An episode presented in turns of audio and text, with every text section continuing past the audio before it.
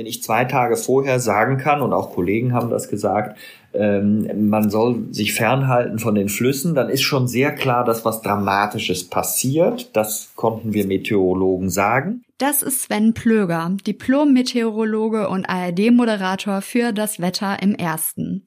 Plöger hatte zwei Tage vor der Flut im Juli 2021 in seiner Wettervorhersage im Fernsehen gewarnt. Man solle sich von den Flüssen fernhalten und die Pegel beobachten.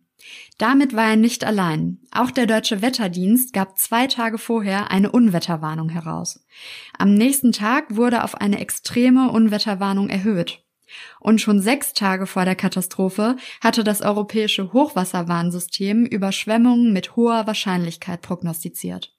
Wie wurde mit diesen Warnungen umgegangen? Ein Untersuchungsausschuss in NRW soll genau das klären. Die Jahrhundertflut ein Jahr nach der Katastrophe. Ein Podcast der Westfalenpost. Folge 4. Der Untersuchungsausschuss.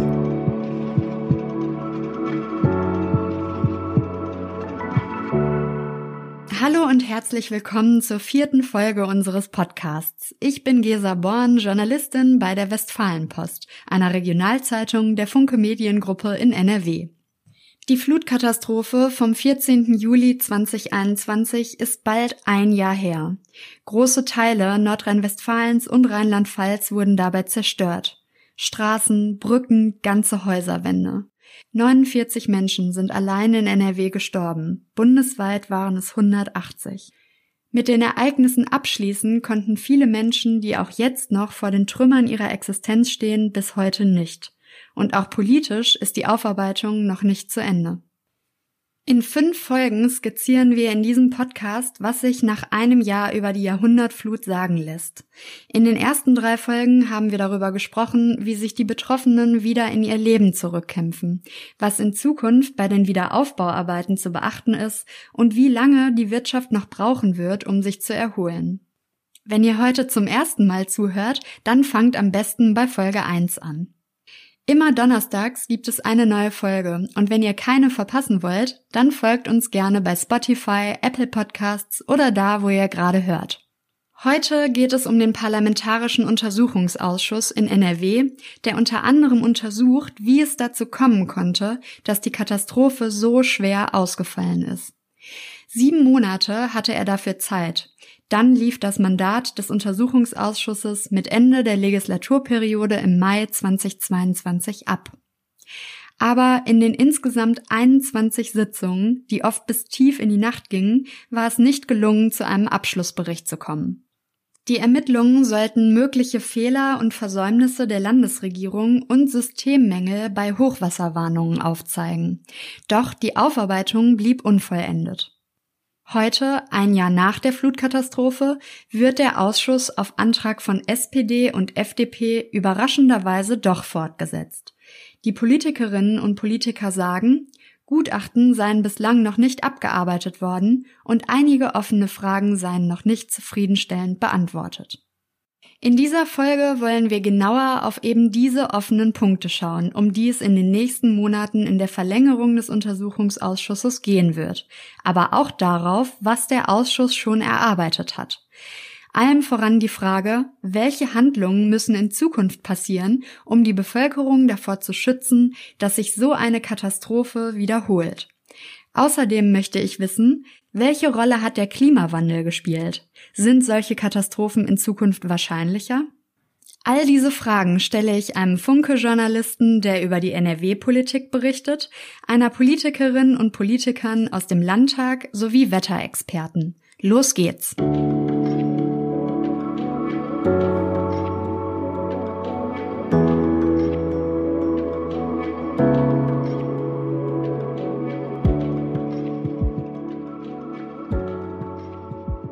Wir haben in diesem Podcast schon viele Eindrücke davon bekommen, was sich im Juli 2021 ereignet hat. In Zahlen ausgedrückt. 49 Tote und Zehntausende geschädigte Haushalte allein in Nordrhein-Westfalen.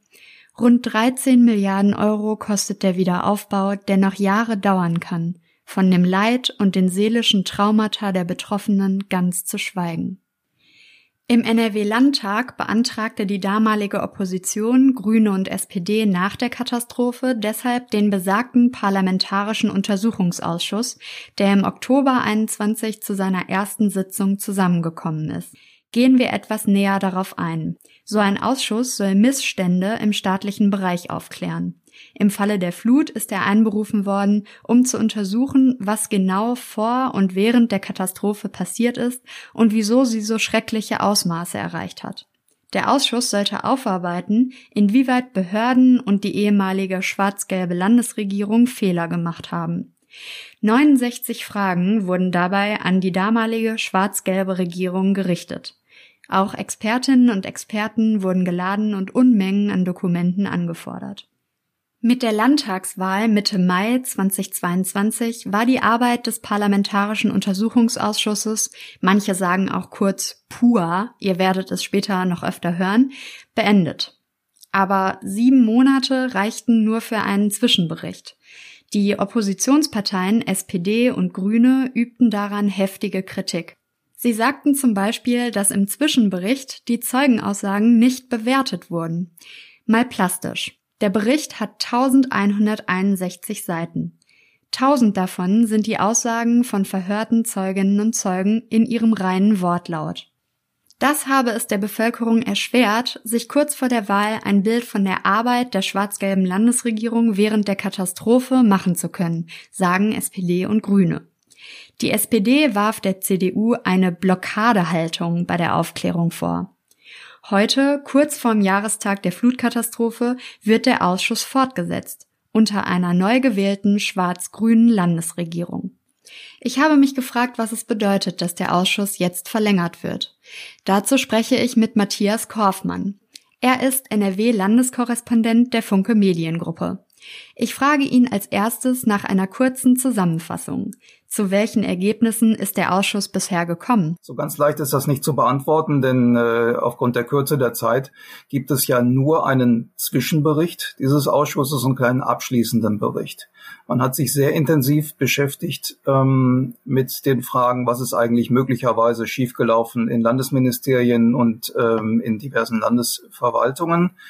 Ähm, was noch nicht so richtig rausgearbeitet wurde, ist der Aspekt, wie schütze ich die Bevölkerung vor künftigen ähm, Naturkatastrophen dieser, dieser Art. Ich erinnere mich, ähm, gleich zu Beginn äh, der Pur-Arbeit waren zwei Experten ähm, im Ausschuss, die ähm, getrennt voneinander das Gleiche gesagt haben, nämlich dass es aus meteorologischer Perspektive ähm, Tage vorher sich schon angedeutet hatte, dass da etwas, eine ganz außergewöhnliche Wetterlage auf Nordrhein-Westfalen zukommt. Das hat äh, die äh, britische Hochwasserexpertin Hannah Cloak ausgesagt. Das hat der ähm, bekannte TV-Wetterexperte ähm, Kachelmann ausgesagt. Ähm, also da war aus Meteorologensicht nach spätestens zwei Tage vorher klar, das könnte eine riesengroße Katastrophe werden. Allein diese Erkenntnis hat nicht dazu geführt, dass die Bevölkerung an, äh, angemessen gewarnt wurde. Es hat auch nicht zu ähm, Evakuierungsvorbereitungen äh, geführt. Und äh, das ist genau die Arbeit, die, die noch aussteht ähm, bei dieser Neuauflage des PUR. Ähm, es liegen von CDU, FDP, SPD und Grünen ähm, 30 Fragen vor mit denen sich dieser PUA jetzt noch beschäftigen ähm, muss. Und da steht zum Beispiel drin, wie kann die Zusammenarbeit zwischen den Behörden verbessert werden, ähm, welche zusätzlichen Maßnahmen zum Schutz der Bevölkerung müssen ergriffen werden und welche Aufgaben und Pflichten haben Wasserverbände und andere Talsperrenbetreiber in solchen Katastrophenfällen. Das sind nur drei von 30 Fragen. Und das zeigt, dass eigentlich das, was im öffentlichen Interesse liegt, noch nicht so richtig aufgearbeitet wurde. Das, was im politischen Interesse lag, ähm, insbesondere im, im Landtagswahlkampf, äh, den jeweiligen politischen Gegner äh, vorzuführen, äh, das hat äh, wunderbar funktioniert. Ein Untersuchungsausschuss ist zwar kein offizielles Gericht, aber politische Gegner vorzuführen, wie Matthias Kaufmann sagt, sollte nicht missverstanden werden. Jetzt muss man erstmal so ein bisschen grundsätzlich da dran gehen. Also so ein, ein parlamentarischer Untersuchungsausschuss gilt als schärfstes Schwert des Parlamentes, um einen vermuteten Skandal aufzuklären. Ähm, und natürlich haben die Parteien, die in der Opposition sind, in dem Fall waren das dann zuletzt SPD und Grüne, äh, massives Interesse, ähm, in diesem PUA zu arbeiten und dann mögliches Fehlverhalten der Regierung aufzudecken. Ähm, und man muss mal bedenken, das ist mh, keine Spaßveranstaltung, so ein PUA. Das ist ein, ein äh, so ein PUA hat gerichtsähnliche Befugnisse kann ähm, nach Belieben Zeugen vorladen. Ähm, die Zeugen sind zur Wahrheit verpflichtet.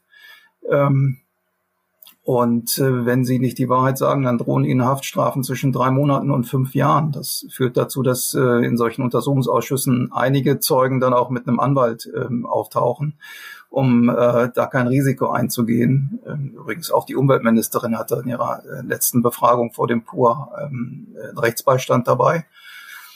Und ähm, es gibt so diesen, diesen äh, Begriff intern des, des Grillens. Da wird also ähm, insbesondere, wenn es sich um, um politische Zeugenbefragungen handelt von Ministern oder auch des Ministerpräsidenten, ähm, dann kann solchen, so eine Befragung auch stundenlang dauern, ähm, um Ungereimtheiten zutage zu fördern. Das würde man äh, dann in der Regel mit einem, äh, der nicht so in diesen ähm, hohen äh, politischen Sphären ist, ein Anführungszeichen normaler Zeuge, ähm, muss sich dem in der Regel nicht aussetzen. Und es sei durchaus gelungen, Fehlverhalten der ehemaligen Landesregierung aufzudecken, sagt Matthias Korfmann. Es ist eine Ministerin über diesen PUA gestolpert.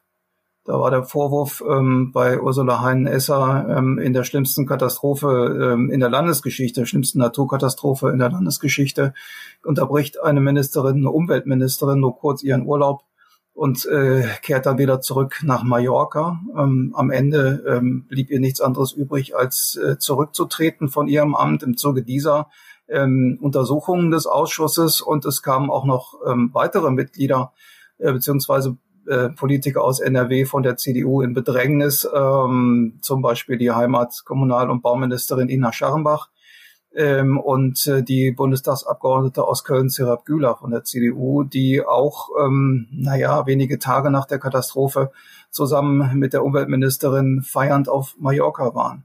So, also das ist etwas, was dieser PUA ähm, äh, herausgearbeitet hat. Die, die Konsequenzen äh, für die CDU waren verheerend, zum Teil übrigens auch für die SPD, weil ähm, Büromitarbeiter einer SPD-Landtagsabgeordneten äh, versucht haben, die noch nicht volljährige Tochter der Umweltministerin auszuspähen. Diese dieses Hin und Her, diese, diese Vorwürfe, der Ministerinnenrücktritt, haben den, den Landtagswahlkampf in der letzten Phase regelrecht vergiftet. Matthias Korfmann erzählt mir, dass die neu gewählten Regierungsparteien CDU und Grüne nach der Wahl erstmal kein besonderes Interesse daran gezeigt hätten, den Ausschuss fortzusetzen. Bei der CDU könnte man vermuten, warum sie nicht darauf aus war, dass der Ausschuss fortgesetzt wird und dabei weitere mögliche Versäumnisse ihrer Regierungsarbeit während der Flutkatastrophe festgestellt werden. Und was ist mit den Grünen? Noch vor der Wahl hatte ihr Obmann Johannes Remmel der schwarz-gelben Regierung Totalversagen vorgeworfen. Seitdem aber die Grünen dann Teil der Regierung wurden, hielten sie sich erstmal ebenfalls bedeckt zu der Frage, ob man den Ausschuss fortsetzen solle. Dann gab es allerdings ähm, eine interessante Einschätzung des äh, Ausschussvorsitzenden Ralf Witzel von der FDP, der ähm, darauf hingewiesen hat, es wäre ähm, ausgesprochen schlecht, ähm, auf diese Fortsetzung zu verzichten, weil eben in sieben Monaten ähm, vieles noch gar nicht beantwortet werden konnte. Und er hat auf einen zweiten Aspekt hingewiesen, sind äh, Millionen Dokumente im Zuge dieses PUR angefordert worden von der Landesregierung, von den Behörden. Das ging auch sehr schleppend. Also diese ähm, äh, Dokumente trafen erst nach und nach beim Ausschuss ein. Da wurde auch viel darüber diskutiert. Und äh, jetzt wäre es so, würde es diese Fortsetzung nicht geben, sagte Ralf Witzel von der FDP, ähm, dann würden viele dieser Dokumente zurückgegeben werden müssen an die Verwaltungen und einige würden auch vernichtet werden müssen, weil sie zum Beispiel sensible Telekommunikationsdaten enthalten. Also um alleine um diese Gefahr des Vernichtens von, von wichtigen Dokumenten abzuwenden, ähm, ist es aus Sicht der FDP zwingend notwendig gewesen, ähm, diesen PUA fortzusetzen. Und letztlich ist es dann auch so gekommen. Und wir haben jetzt einen gemeinsamen ähm, Beschluss von SPD, CDU, Grünen und FDP, ähm, in die Verlängerung zu gehen.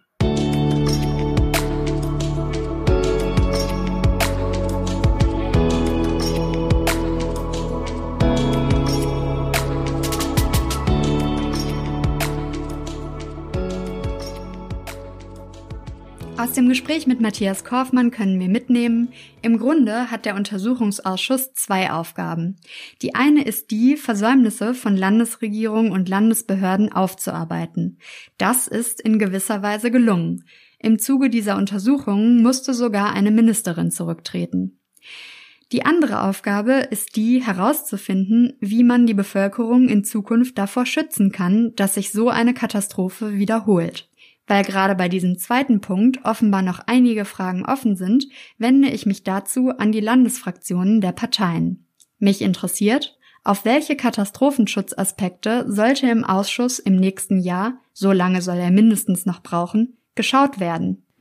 Dr. Werner Pfeil, Sprecher der FDP-Fraktion im Untersuchungsausschuss, sagt, es habe sich in der letzten Legislaturperiode gezeigt, dass man für den Katastrophenfall insgesamt an den Strukturen arbeiten müsse ein Großschadensereignis oder eine Unwetterkatastrophe, eine Pandemie oder auch ein großflächiger Stromausfall ist aber nicht auf einen Kreis allein bezogen, sondern ist kreisgrenzübergreifend. Es hat sich gerade bei der Hochwasserkatastrophe herausgestellt, dass die Zusammenarbeit der Kreise, aber auch die Anforderungen von weiteren Hilfen, seien es Hubschrauber, ähm, um Leute oder Menschen von Dächern zu retten, äh, so nicht als eingespielte Situation ähm, ähm, gelöst werden konnte äh, und man hier weiteren Handlungsbedarf äh, sah, damit vor Ort die Rettungskräfte von Feuerwehr, Polizei, aber auch Katastrophenhilfe ähm, die die Menschen entsprechend versorgen und auch retten konnten. Im Katastrophenfall werden also oft alle möglichen Ressourcen, zum Beispiel Unterstützung durch Einsatzkräfte oder Hubschrauber, benötigt, und zwar kreisübergreifend und so schnell wie möglich. Aktuell liegt laut Gesetz die Zuständigkeit für diese Koordinierung vor allem bei den Kreisen. Doch deren Abstimmung untereinander hat während der Flutkatastrophe viel Zeit gekostet, wie der Untersuchungsausschuss aufarbeiten konnte. Damit in Zukunft schneller durchgegriffen werden kann, könnte diese Verantwortung in Zukunft zentral beim Land liegen. Deshalb müsse laut Werner Pfeil das aktuell geltende Katastrophenschutzgesetz angepasst werden, sodass der Katastrophenfall auf Landesebene ausgerufen werden kann. Ein weiteres Thema sei die Ausstattung der Rettungskräfte, meint der FDP-Politiker. Bei der Fortsetzung des Ausschusses müsse auch darauf geachtet werden, inwieweit Feuerwehr, Rettungsdienste und DLRG mehr robuste Fahrzeuge und Schlauchboote benötigten. Ein weiterer Kritikpunkt, der sich im Ausschuss herauskristallisiert habe und auf den wir auch zum Ende dieser Folge noch genauer schauen werden, die Zusammenarbeit von Meteorologie und der sogenannten Hydrologie, also der Wissenschaft, die sich mit dem Wasser auf und unter der Erdoberfläche befasst. Um nämlich bei Starkregenereignissen die dann daraus folgenden Hochwasser Folgen abschätzen zu können, müssen beide zusammenarbeiten. Und das hat genau bei dem Hochwasser im Sommer letzten Jahres nicht funktioniert. Von dieser Zusammenarbeit von Meteorologie und Hydrologie abhängig sei auch die Warnung der Bevölkerung. Ein ausreichendes Frühwarnsystem entweder durch Sirenen oder Mitteilungen auf Handys oder Nachrichten durch Radio und Fernsehen, äh, waren in der Vergangenheit auch nicht mehr so üblich. Sirenen wurden abgebaut und da muss man zu einem anderen und neuen, verbesserten System äh, der, der Frühwarnung der Bevölkerung wieder zurück. Nach Konsequenzen für den Katastrophenschutz, die sich bislang im Ausschuss abgezeichnet haben und die es gilt weiter zu verfolgen, frage ich auch René Schneider, Obmann der SPD-Fraktion. Er sagt, dass das zu diesem Zeitpunkt noch schwierig zu beantworten sei. Also wenn ich jetzt schon sagen könnte, welche Konsequenzen gezogen werden müssen, welche Handlungen gezogen werden müssen, dann bräuchten wir eigentlich die Arbeit der, des Parlamentarischen Untersuchungsausschusses nicht mehr. Aber ich wage zumindest schon mal zu prophezeien, dass wir sehr viel mehr in Digitalisierung einsteigen müssen, denn äh, es hat sich gezeigt, dass es an vielen Stellen Daten gibt, an vielen Stellen an den Flüssen Messdaten fehlen, die müssen verschnitten werden, die müssen vor allem allen Dingen ausgewertet werden. Ich könnte mir vorstellen, auch mit Hilfe künstlicher Intelligenz, die eben auch ähm, ja Prognosen sehr sehr schnell erstellen kann und insofern Handlungsempfehlungen geben kann an staatliche Stellen, die sich halt fragen: Müssen wir eine Talsperre öffnen? Müssen wir sie nicht öffnen? Was passiert da gerade? Wo entlädt sich äh, unter Umständen ein Unwetter? Ich glaube, dass die Digitalisierung mindestens ein Punkt sein wird, der am Ende stehen wird, den wir nach vorne tragen müssen um in Zukunft solche Katastrophen zu verhindern. Der SPD-Politiker glaubt, dass sich alle beteiligten Fraktionen Mühe geben werden, die Arbeit im Ausschluss stringent und schnell voranzubringen. Ich stelle mir vor, dass wir in einem bis maximal anderthalb Jahren fertig sein könnten. Und ich finde, das ist wichtig, weil wir anschließend gerne noch eine Enquete-Kommission hinten dranhängen möchten, die nochmal, und äh, da gibt es dann zwei Jahre Zeit, sich die Ergebnisse allumfassend nochmal anschaut, um Empfehlungen geben zu können an alle staatlichen Stellen. Insofern ist es wichtig, dass wir präzise, aber schnell arbeiten im Parlamentarischen Untersuchungsausschuss 2. Wie lange solche Ausschüsse normalerweise dauern, hatte ich auch Funke Politikjournalist Matthias Korfmann gefragt, den ihr zu Beginn dieser Folge gehört habt. Er sagte mir, dass man das nicht so pauschal sagen könnte. Weil die Dauer von so einem Ausschuss auf eine Legislatur begrenzt ist, also praktisch immer mit der Landtagswahl endet, hat ein Ausschuss, der kurz vor der Wahl eingerichtet wird, gegebenenfalls weniger Zeit, außer er wird nach der Wahl verlängert.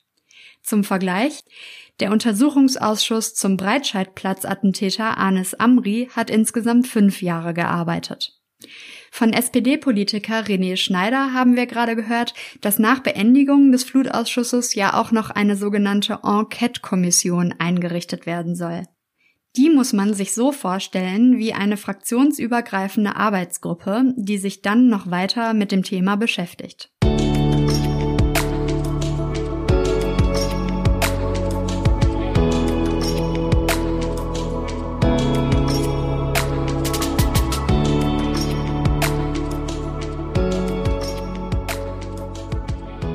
Eine erste Sitzung dieses sogenannten PUA 2 hat schon stattgefunden. Und im Ton habe sich etwas verändert, meint Thomas Schnelle, CDU-Sprecher für den NRW-Untersuchungsausschuss. Ich bin auch froh, dass diese Sitzung sehr viel sachlicher und konstruktiver stattgefunden hat, als dies in der letzten Legislatur der Fall gewesen ist. Was hier mitklingt, nämlich dass Thomas Schnelles CDU-Fraktion sich keine weitere Skandalschlacht wünscht, ist verständlich. Immerhin waren es alles CDU-Abgeordnete, die nach der Flut ins Kreuzfeuer der Ermittlungen geraten waren. Mit der Fortsetzung des Ausschusses muss die CDU-Fraktion jetzt damit rechnen, dass die Nachforschungen weitergehen, was übrigens auch Regierungschef Hendrik Wüst treffen könnte.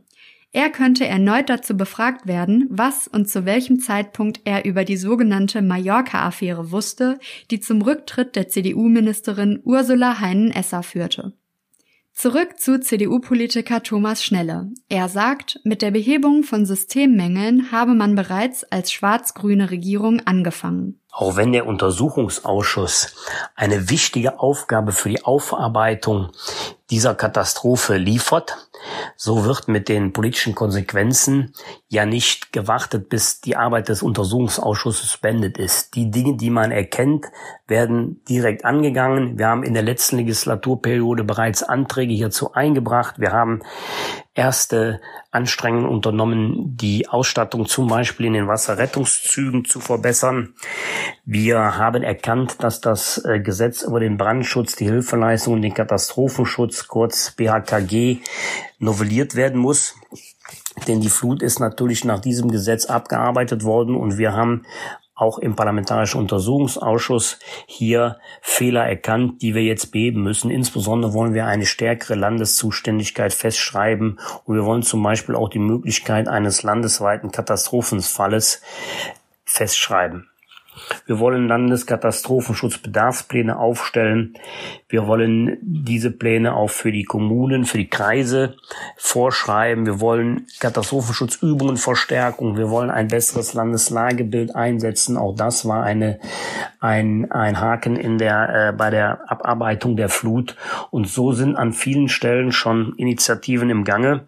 Und das werden wir auch im Parlamentarischen Untersuchungsausschuss bearbeiten und dort dann auch untersuchen mit den anderen Zeugen, die wir vernehmen, ob diese Maßnahmen dann ausreichend sind und eventuell dann auch weitere noch benennen. Er sagt, es brauche eine bessere Ausstattung von Rettungskräften. Das BHKG-Gesetz, also das geltende Katastrophenschutzgesetz in NRW, müsse so reformiert werden, dass das Land mehr Zuständigkeiten bekomme und dass es in Zukunft auch die Möglichkeit hat, den Katastrophenfall auszurufen. Ihr erinnert euch, all diese Maßnahmen hatten wir gerade schon von Dr. Werner Feil von der FDP, dem ehemaligen Koalitionspartner der CDU, gehört. Mich interessiert, welche gemeinsame Arbeit in Sachen Katastrophenschutz jetzt vor den neuen Koalitionspartnern liegt. Verena Schäffer, Fraktionsvorsitzende der NRW-Grünen, sagt das Gleiche wie ihr Koalitionspartner, dass das Katastrophenschutzgesetz novelliert werden muss, auch mit Blick auf das Klima. Aus meiner Sicht muss die wichtigste Lehre dieser Hochwasserkatastrophe sein, dass wir den ähm, Klimaschutz deutlich, deutlich verstärken, denn wir wissen, dass Starkregenereignisse eben auch eine Folge des Klimawandels sind. Wir müssen unsere Städte klimaresilienter machen und wir müssen vor allen Dingen dafür sorgen, dass unser Katastrophenschutz noch besser aufgestellt ist. Wir haben sehr viele ehrenamtlich Engagierte im Katastrophenschutz, die alles dafür geben, den Menschen zu helfen. Wir wollen aber auch dafür sorgen, dass der Katastrophenschutz auf Landesebene besser aufgestellt wird. Dafür muss das Katastrophenschutzgesetz ähm, reformiert werden. Wir werden eine zentrale Landesstelle Katastrophenschutz schaffen, um eben die Strukturen des Katastrophenschutzes noch zu verbessern und die vielen Ehrenamtlichen und Engagierten im Katastrophenschutz Katastrophenschutz besser zu unterstützen.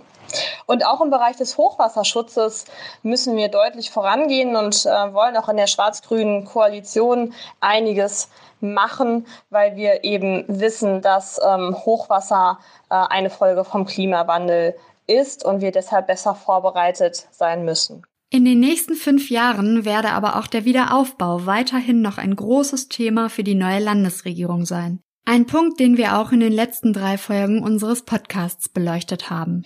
Denn es gibt immer noch viele Menschen, die auf Gelder warten, auf die Wiederaufbauhilfe oder eben auch noch gar keine Anträge gestellt haben. Und deshalb wollen wir dafür sorgen, dass die Betroffenen, die antragsberechtigt sind, jetzt eben auch diese Anträge stellen. Wir wollen sie dabei unterstützen, weil wir eben ähm, uns als Staat in der Verpflichtung sehen, den Menschen zu helfen, die im letzten Jahr massive Schäden in ihren Gebäuden, in ihrem Eigentum erlebt haben.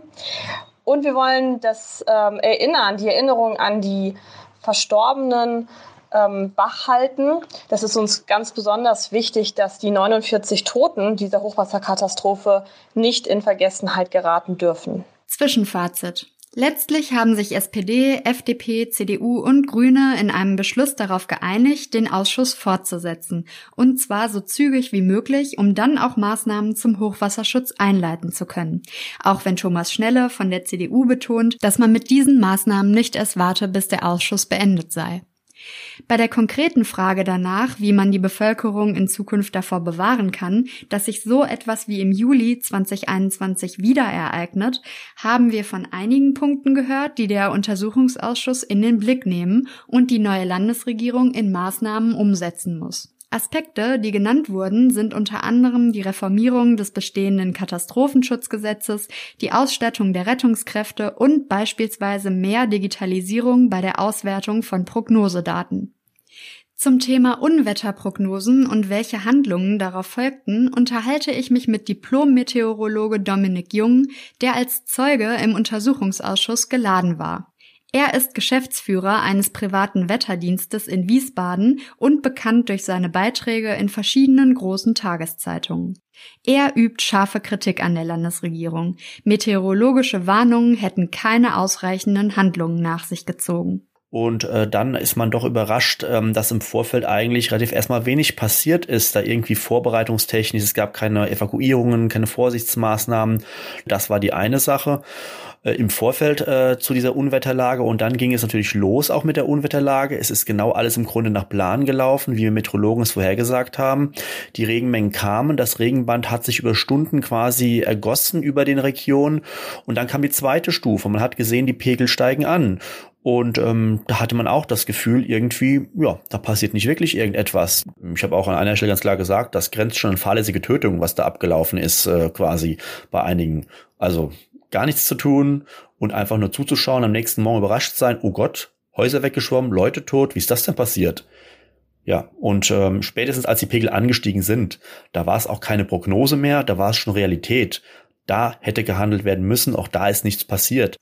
Auch die SPD hatte der schwarz-gelben Landesregierung im Zuge des Untersuchungsausschusses vorgeworfen, dass sie spätestens seit dem 12. Juli 2021 hätte wissen müssen, was da auf NRW zukomme, also zwei Tage vor der Katastrophe. Trotzdem habe sie nicht den sogenannten Krisenstab aktiviert. So einem Krisenstab gehören normalerweise jeweils ein Staatssekretär oder eine Staatssekretärin aus jedem Ressort, zum Beispiel Justiz oder Finanzen an.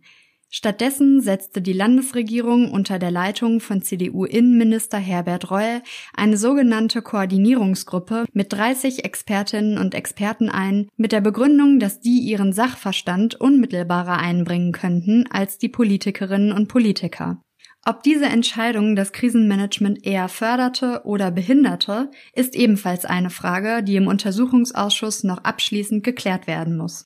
Eine Erkenntnis, die die Untersuchungen des Ausschusses schon zeigen konnte, vor allem an kleineren Flüssen und Bächen habe es entweder zu wenige oder gar keine Messpegel gegeben. Zudem sei während der Ereignisse das zuständige Umweltlandesamt personell nicht ausreichend besetzt gewesen. Viele waren im Sommerurlaub. Im Untersuchungsausschuss standen aber auch die nachgeordneten Behörden im Fokus, heißt also zum Beispiel die Wasserverbände und Talsperrenbetreiber. Der Meteorologe Dominik Jung übt auch an ihnen deutliche Kritik. Es ist ja folgendermaßen, wir Meteorologen sagen, ähm, was kann vom Himmel runterkommen. Und dann gibt's natürlich am Erdboden unten auch sogenannte ähm, Wasser- und Schifffahrtsämter oder auch andere Umweltbehörden, die mit diesen Daten ihre Modelle füttern, äh, ihre ähm, Geländemodelle und dann berechnen eben, wenn diese Regenmengen runterkommen, wie verhalten sich äh, in etwa die Flusspegel, die Pegel von Bächen und äh, spätestens da an der Stelle hätte man ja ähm, merken müssen, ui, bei diesen Regenmengen in der großen Fläche, das bedeutet doch ein sehr großes Hochwasser. Und da hätte man spätestens Warnungen erwartet von den zuständigen Behörden, die eben diese Prognosen machen, äh, was die Pegel angeht, die Flusspegel. Mir ist nicht klar, ob sie gegeben hat, ob sie nicht weitergegeben worden sind, ob sie nicht ernst genommen worden sind oben, ob man noch abwarten wollte, vielleicht nach dem Motto, naja, lieber keine Panik schüren und ähm, ja, aber spätestens als die Flusspegel schnell gestiegen sind und die ersten schon unter Wasser standen, äh, da hätte man wirklich äh, handeln müssen und da ist äh, nichts passiert, äh,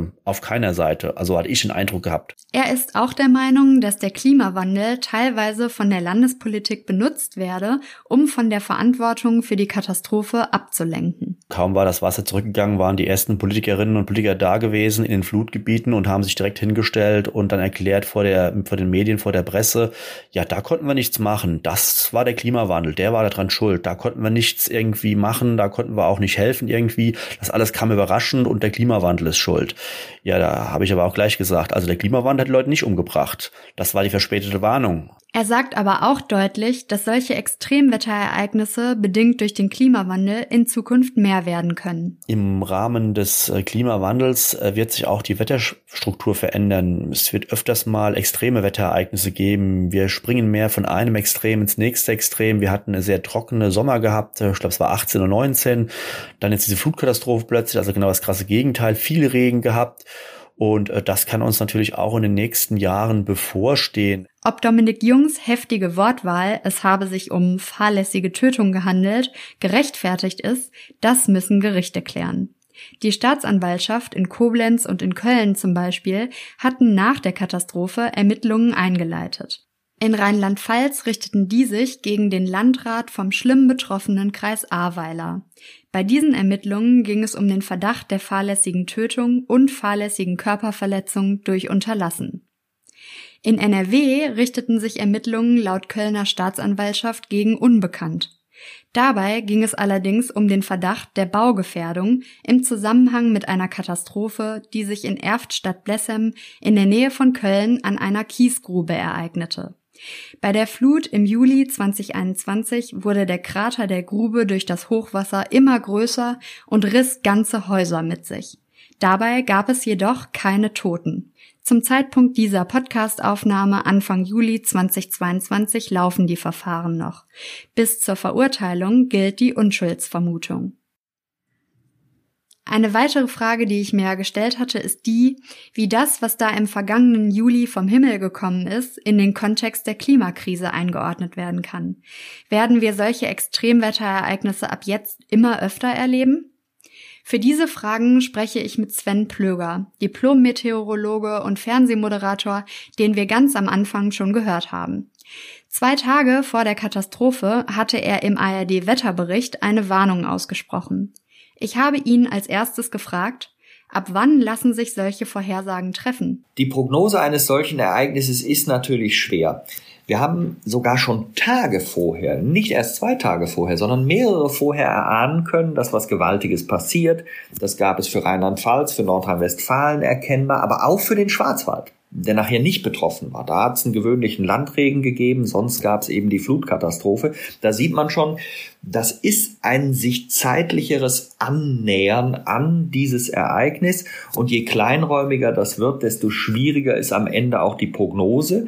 Wenn ich zwei Tage vorher sagen kann, und auch Kollegen haben das gesagt, ähm, man soll sich fernhalten von den Flüssen, dann ist schon sehr klar, dass was Dramatisches passiert. Das konnten wir Meteorologen sagen. Wir Meteorologen sind zuständig für das Wasser, bis es den Boden erreicht. Danach sind die Hydrologen zuständig. Was macht das Wasser am Boden? Hier ist es sicher wichtig, zu einer engen Verzahnung zu kommen. Am Ende konnte man allerdings nicht vorhersagen, Tage vorher, an dieser oder jener Stelle wird dieser oder jene Fluss durch dieses oder jenes eingelagerte Gewitter, was genau an diesem oder jenem Ort steht, ähm, diese oder jene Höhe erzielen. Es ist so ein bisschen so, wie wenn man in einem Kochtopf schaut. Also wenn da Wasser kocht, man hat überall diese blubbernden Blasen und der Kochtopf wäre jetzt meine Region, die ich betrachte, zum Beispiel das Sauerland. Dann könnte ich sagen, na ja, überall blubbert's und jede dieser Blubberblasen wäre jetzt mal übertragen aufs Wettergeschehen ein Gewitter. Dann kann ich sagen, die ganze Region ist gefährdet und hier sind ständig Gewitter. Wenn ich jetzt jemandem, der da in diesen Topf guckt, die Frage stelle, ja, wo, an welcher Stelle wird denn in welcher Sekunde die nächste Blase hochkommen? Dann wird die Beantwortung der Frage unglaublich schwer. Ich sehe das Potenzial, ich sehe die Gefahr, aber ich kann eben nicht genau sagen, wo ist das, jetzt wieder übertragen gesprochen, einzelne Gewitter. Und da wird es eben interessant. Zwei Tage vorher kann man Menschen warnen, kann sagen, Achtung, wegbleiben von Flüssen, wie ich es zum Beispiel getan habe. Aber man kann erst, wenn diese Regenfälle da sind, wir Meteorologen nennen das dann Nowcasting, also in dem Moment, wo wir sehen, ah, da ist ein Gewitter, da und dort, dann haben wir Messwerte, diese Messwerte fließen wieder in die Modelle ein, die Hydrologen haben Pegelstände und können die Entwicklung sehen. Und dann muss man in hoher Geschwindigkeit zum einen diese Modellierung anpassen, muss die Warnungen entsprechend anpassen, aber das ist natürlich bereits in einer zeitlichen Nähe zu dem Unwetter, weil es ja dann schon läuft. Das heißt, hier geht es natürlich am Ende auch drum, wenn man auf das Unwetter und auf das Geschehnis reagieren will, wie schnell ist dann die Warnkette, die Evakuierungskette oder was auch immer notwendig ist, um dem zu begegnen. Wie schnell ist das dann in Gang zu halten? Also das sind verschiedene Prozesse. Aber nochmal, die Vorhersage in der Qualität in Sachen Regenmengen aus meteorologischer Sicht, die war bei diesem Ereignis, das muss man tatsächlich festhalten, sehr, sehr gut. Die Vorhersage war gut. Aber gibt es denn trotzdem Lehren, die auch in seinem Wissenschaftsbereich gezogen werden müssen? Das sind Bilder, wo wir immer denken, sowas gibt es im globalen Süden, das gibt es in Bangladesch, aber eigentlich nicht bei uns in Deutschland. Das sind Dinge, die uns schockieren, die natürlich nochmal in Sachen Wahrnehmung bei mir zum Beispiel dazu geführt haben, dass ich sage, wir müssen noch zu einer engeren Verzahnung der Meteorologie und der Hydrologie kommen. Wie können wir uns schneller noch absprechen? Aber das wird nichts nutzen zwei Tage vorher, weil mit diesen Ungenauigkeiten hat man zu tun. Das ist Mathematik, das ist Physik, das ist Modellierung. Die können wir nicht wegdiskutieren. Aber in Annäherung an das Ereignis, also tatsächlich in den Bereich des Nowcastings gegriffen, dass wir hier noch zu einer schnelleren Abstimmung geraten. Aber so wie sich das derzeit darstellt, waren viele Probleme dann auch dadurch erzeugt worden, dass am Ende verschiedene Warnketten, verschiedene Prozesse in der Hilfskette eben nicht so funktioniert haben oder Dinge dann auch ähm, wirklich nicht erwartet wurden, wie beispielsweise das Einstürzen von Telefonmasten, die einfach die Kommunikation über Handys nicht mehr erlaubt hat. Wenn man sich also anrufen und abstimmen will und das geht nicht mehr, dann kann man sich nicht anrufen und abstimmen und damit ist natürlich die Lage viel, viel schwerer. Kommen wir zu der Kernfrage meines Gesprächs mit Meteorologe Sven Plöger. Ich frage ihn, sind solche Extremwetterereignisse wie das im Juli 2021 Folgen des Klimawandels? Das muss man ganz, ganz klar bejahen. Das ist das, was uns die Forschung vor 30, 40 Jahren sehr genau gesagt hat. In einer wärmeren Atmosphäre, es gibt die berühmte Clausius-Clapeyron-Gleichung, die einfach nur sagt, pro Grad mehr passen sieben Prozent mehr Wasserdampf in die Atmosphäre und mehr Wasserdampf heißt am Ende mehr latente Energie und wenn man das Wort latent, das ist durch die Umwandlung zwischen verschiedenen Aggregatzuständen ähm, gehörig. Wenn man das Wort rauslässt, ist einfach mehr Energie drin, es ist mehr Wasser drin und wenn mehr drin ist, dann kann auch mehr rausfallen und da muss man einfach von ausgehen, dass sich eben die Dinge so verändern, wie die Wissenschaft uns das tatsächlich vor langen, langen Jahren schon gesagt hat. Und das ist das, was wir jetzt zu spüren bekommen. Wir haben eine Waldbrandsaison gehabt, die noch nie so ausgedehnt war. Wer sich zurückerinnert, zwei Jahre vorher gab es einen ähnlichen Zustand in Australien, wo es riesige Waldbrände gab. Klar, das kennt man dort, aber eben nicht in dieser Ausdehnung. Wir müssen davon ausgehen, dass sich die Wahrscheinlichkeiten für Extremwetter verändert.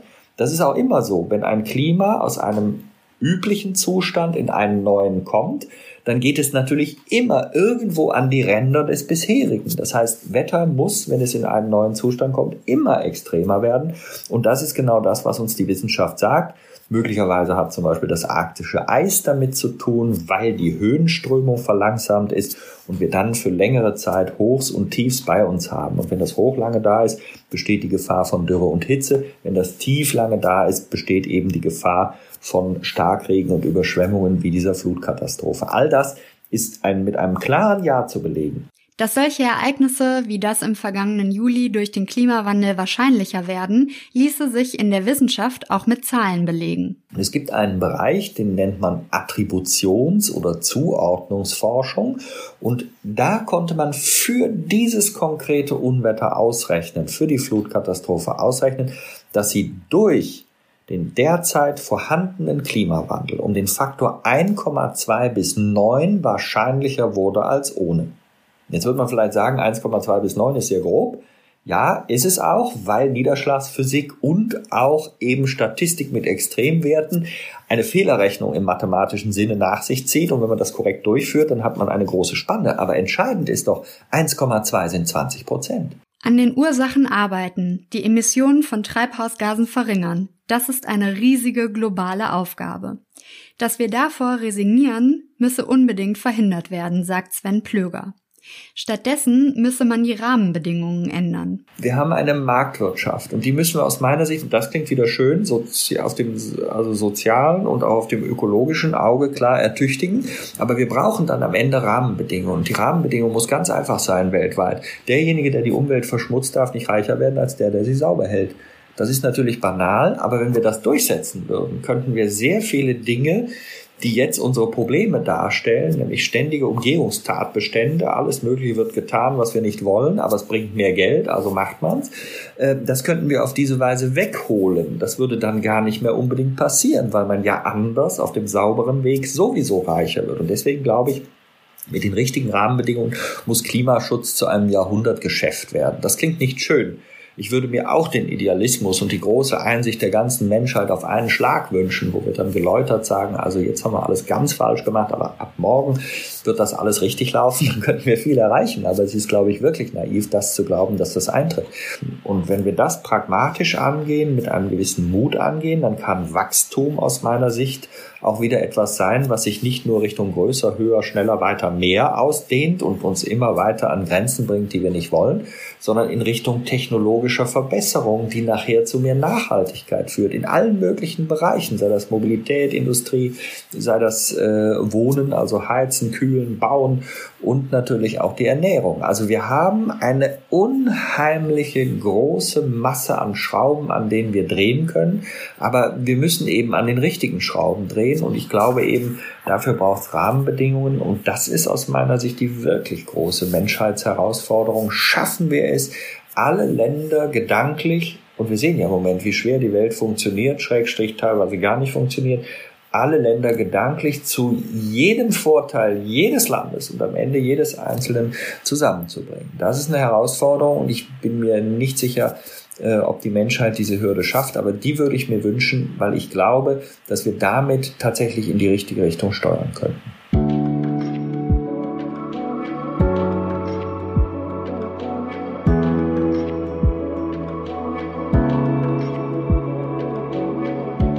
Kommen wir zum Ende. In dieser Folge haben wir von Matthias Korfmann, NRW-Landeskorrespondent der Funke Mediengruppe, gehört, dass es dem Untersuchungsausschuss in sieben Monaten zwar gelungen ist, einige Versäumnisse der ehemaligen Landesregierung aufzuarbeiten. Eine Ministerin musste sogar zurücktreten. Wir haben gehört, dass dabei auch der Wahlkampf eine große Rolle gespielt hat. Wir haben aber auch gehört, dass es immer noch viele offene Fragen gibt vor allem dazu, wie man die Bevölkerung in Zukunft davor schützen kann, dass sich so etwas wie im Juli 2021 wiederholt. Von den beiden Wetterexperten Sven Plöger und Dominik Jung haben wir gehört, dass ein vermehrtes Auftreten solcher Extremwetterereignisse durch den Klimawandel künftig wahrscheinlicher wird. Wir haben gehört, dass Rahmenbedingungen geschaffen werden müssen, um die Emissionen zu verringern. Wir haben aber auch gehört, dass das Katastrophenschutzgesetz reformiert werden muss und die Möglichkeit eingerichtet werden muss, dass auf Landesebene der Katastrophenfall ausgerufen werden kann. Doch der Blick auf den Untersuchungsausschuss 1, den PUA 1, hat auch gezeigt, es wurde vor allem das aufgearbeitet, was im politischen Interesse lag, teilweise befeuert vom Wahlkampf. All die Aspekte, die aber im öffentlichen Interesse liegen, also die, die den Schutz unserer Bevölkerung betreffen, wurden bislang noch nicht abschließend aufgearbeitet.